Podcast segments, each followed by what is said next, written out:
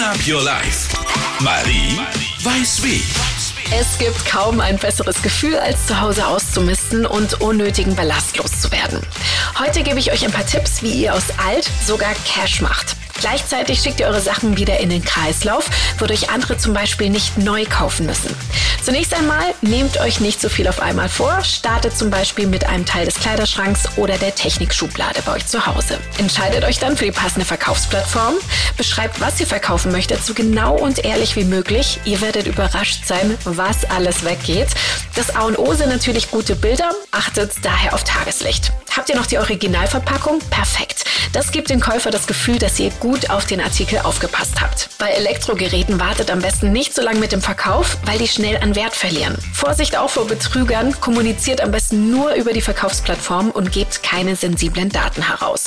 Und last but not least, es ist ja trotzdem super viel Arbeit auszumisten und Sachen wieder loszuwerden. Daher überlegt man es sich meistens danach zweimal, was man als nächstes wieder ins Haus holt und konsumiert dadurch weniger. Und alles, was man weniger braucht oder hat, ist einfach gut für die Umwelt, weil das Ressourcen schont.